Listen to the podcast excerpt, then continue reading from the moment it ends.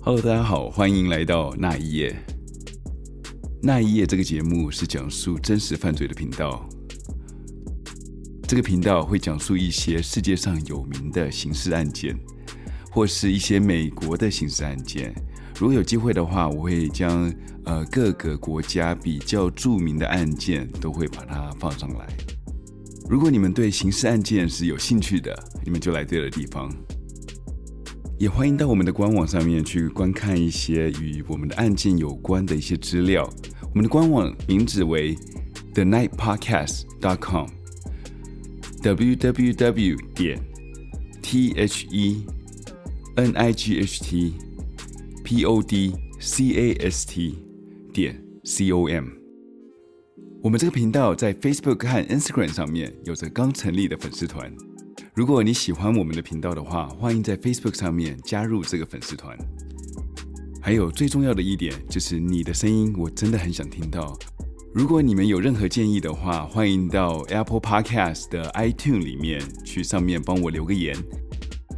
如果你喜欢这个频道的话，也欢迎在上面留一个五颗星的评论。如果你是使用 Spotify 来收听的话，也麻烦追踪这个频道。那我们就进入我们第一个故事吧。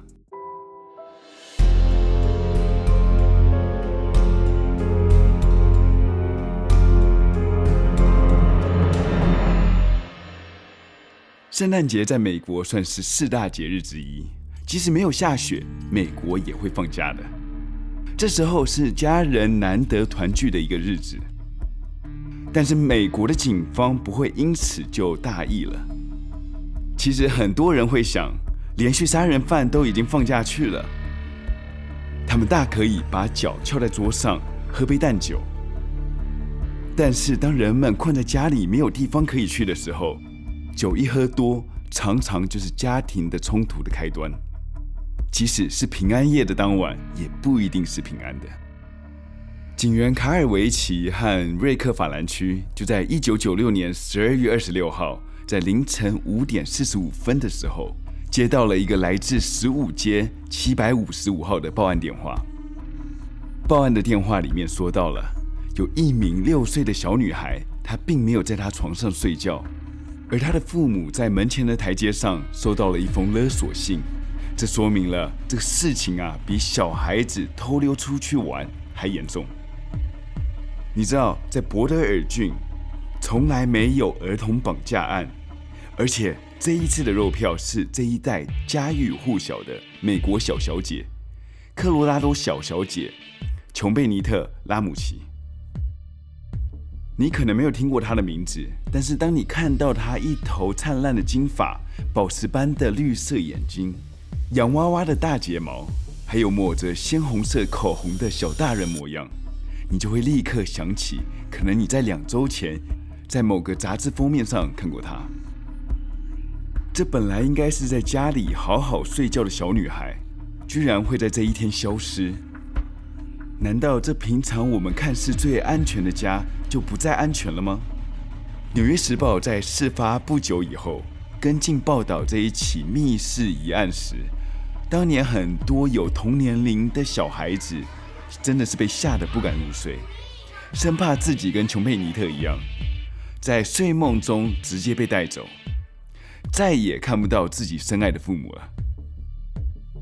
琼贝尼特他家其实是一间都铎式的大宅，他们有十五间房间，但是圣诞节晚上只睡了四个人：五十三岁的爸爸约翰拉姆齐，三十九岁的妈妈帕西，九岁的哥哥布鲁克，以及六岁的琼贝尼特。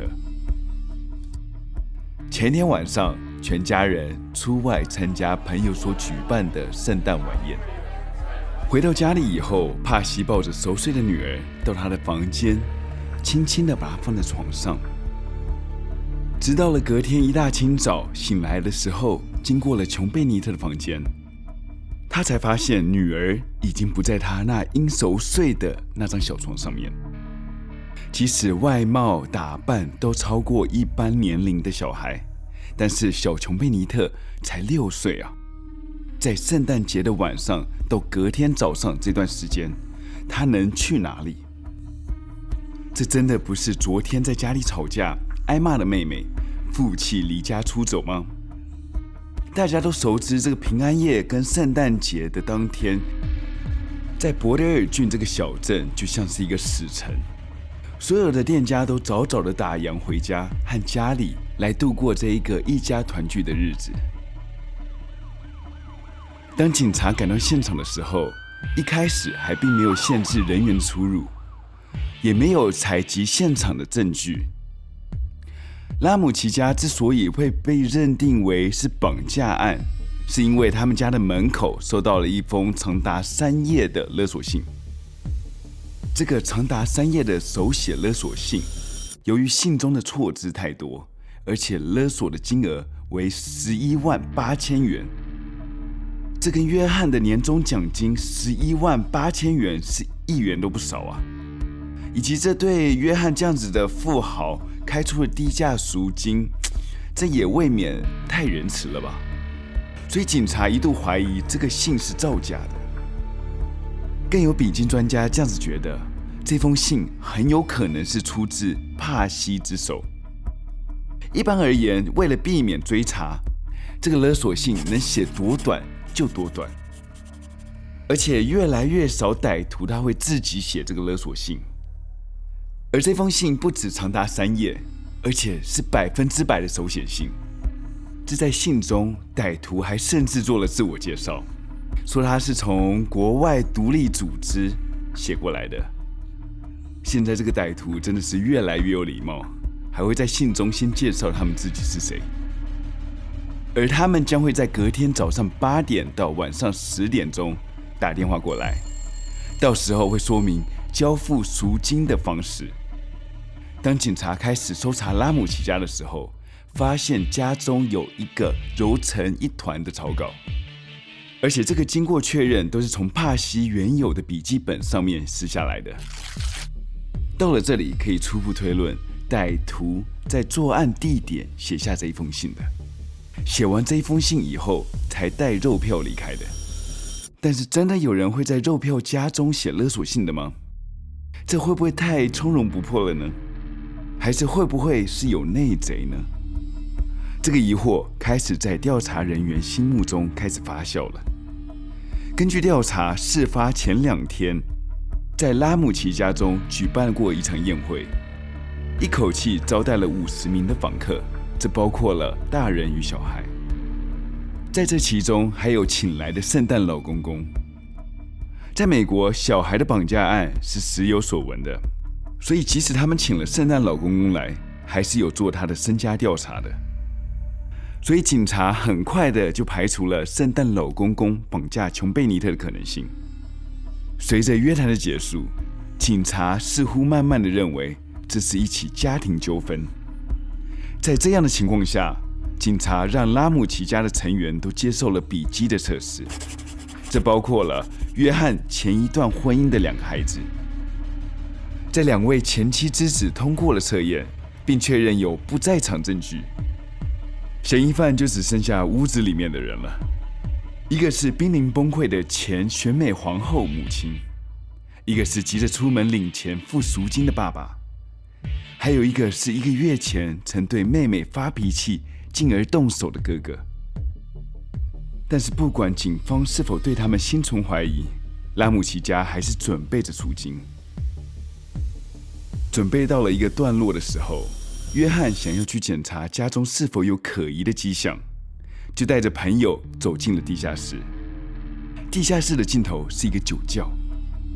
约翰径直地走到了阴暗潮湿的酒窖里面，然而一打开门，他就看到了一个非常不寻常的景象：一团亮亮的东西。他打开了灯，眼前的一幕，他吓得双腿发软。那是一团白色的床单，旁边就伴随着大量的血迹。约翰以颤抖的双手揭开了那团床单。在床单里面裹着，就是他认为已经失踪的六岁宝贝女儿琼贝尼特·拉姆齐。她的嘴巴被胶带封住了，双手被绳子捆绑着，脖子被绳子紧紧地勒着。约翰赶紧上前扯开了胶带与绳子，抱起了女儿。原来自始至终，琼贝尼特都在家中，只是原本生气盎然的灵动眼眸再也无法张开了。当下已经从绑架案升级成残忍的凶杀案了。现在他们急需找出该为他的死亡负责任的凶手。警察立即封锁了现场，开始调查。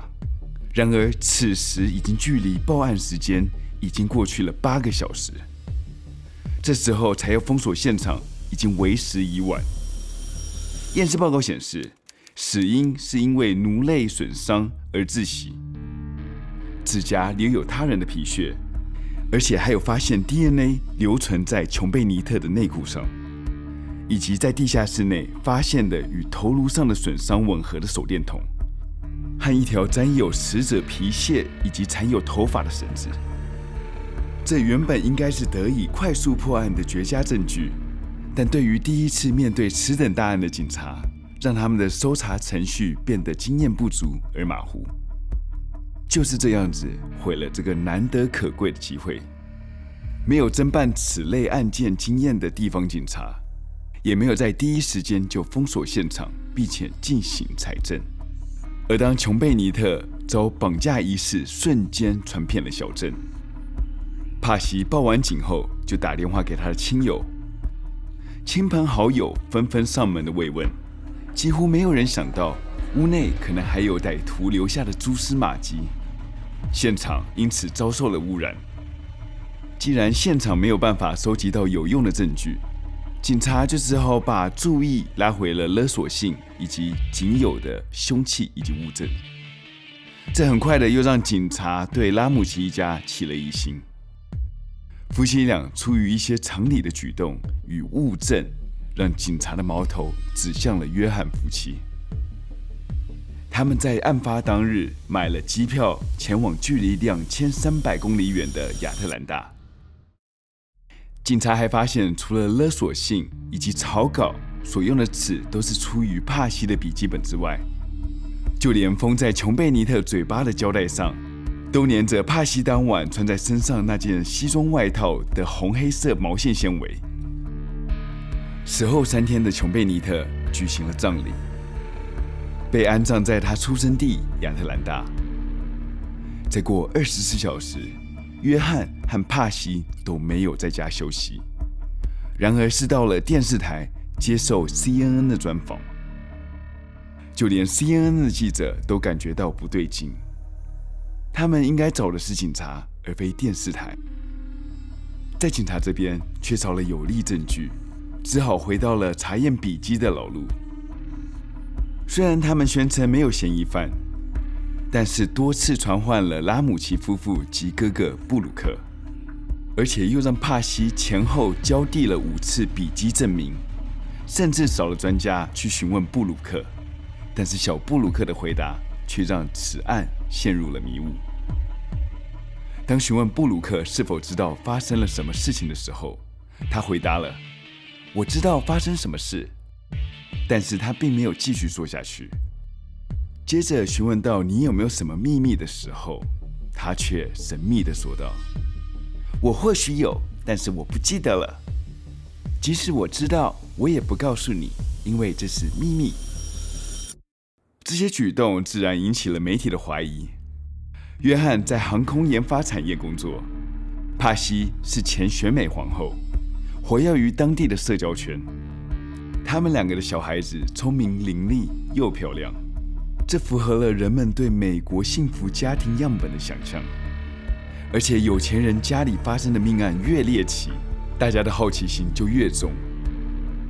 也曾是选美皇后的帕西以及选美小皇后的琼贝尼特，他们的关系就受到了层层的检验。还没有找到确实的证据之前，她作为母亲却让女儿出了事。仿佛这是一种罪，这必须要接受大众的审判。她如此执着于女儿的选美比赛，是不是有什么隐情？琼贝尼特天真可爱，但是有时候还是会尿床，是不是因为母亲教养之下的压力创伤反应？把一个小女孩装扮成女人一样性感美丽，是否引来不法之徒的觊觎？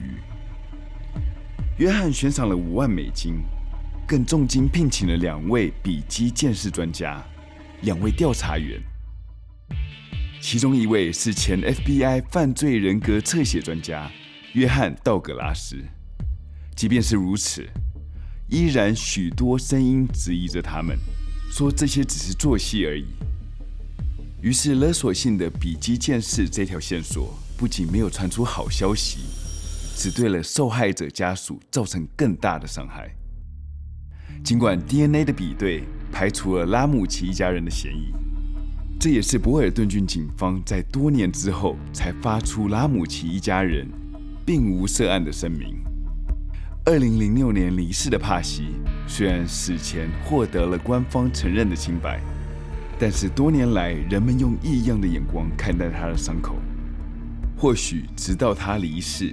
都还在折磨着他吧。就在帕西离世的同一年，一名叫做约翰·马克·卡尔的美国公民宣称，他就是琼贝尼特的凶手。这一位在泰国曼谷落网的、有着儿童性侵前科的卡尔，真的是这一起世纪命案的凶手吗？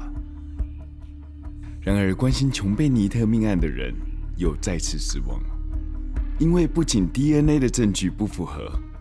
卡尔他本身甚至有案发当天在阿拉巴马州与亲友度过圣诞节的不在场证明。那么，为什么他要声称自己就是这个案子的杀手呢？原来，卡尔是重度着迷媒体对琼贝尼特的后续报道，最终幻想自己就是那个凶手。直到了二十年后，CBS 电视台找来了退休的 FBI 探员。及华人神探李昌钰博士与各界的鉴识专家再次调查，这一次有了重大的斩获。他们认为，当时帕西叫醒了琼贝尼特，要他上了厕所，以免去尿床。但是上完厕所的琼贝尼特感觉肚子有些饿，他就走下楼吃了哥哥布鲁克的凤梨牛奶，一时气愤被偷吃凤梨的哥哥。顺手拿起了手电筒，在琼贝尼特的头上挥舞了下去。另一个有力的证据指向哥哥布鲁克是当年的那通报案电话。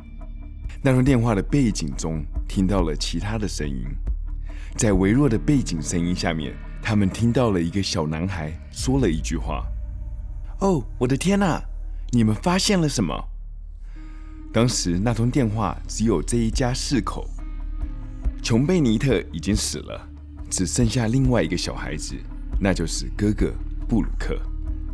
而当时拉姆齐夫妻报警的时候，他们的证词里面所说到，儿子布鲁克一直在楼上睡觉，但是报案电话中却出现了疑似布鲁克的声音，这已经够起人疑窦了。之前三页的勒索信更让专家们怀疑了。他们尝试花了二十一分钟去抄写一封勒索信，这更不用说，如果嫌犯在杀了人以后，花更久的时间在命案现场去思考及写出草稿以及勒索信了。再加上地下室没有任何被破坏入侵的痕迹，凶手应该就在屋内。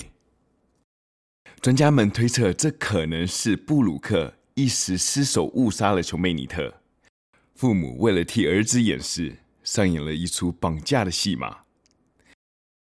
不管真相是如何，相信这桩命案已经在所有人的心中已有了定论。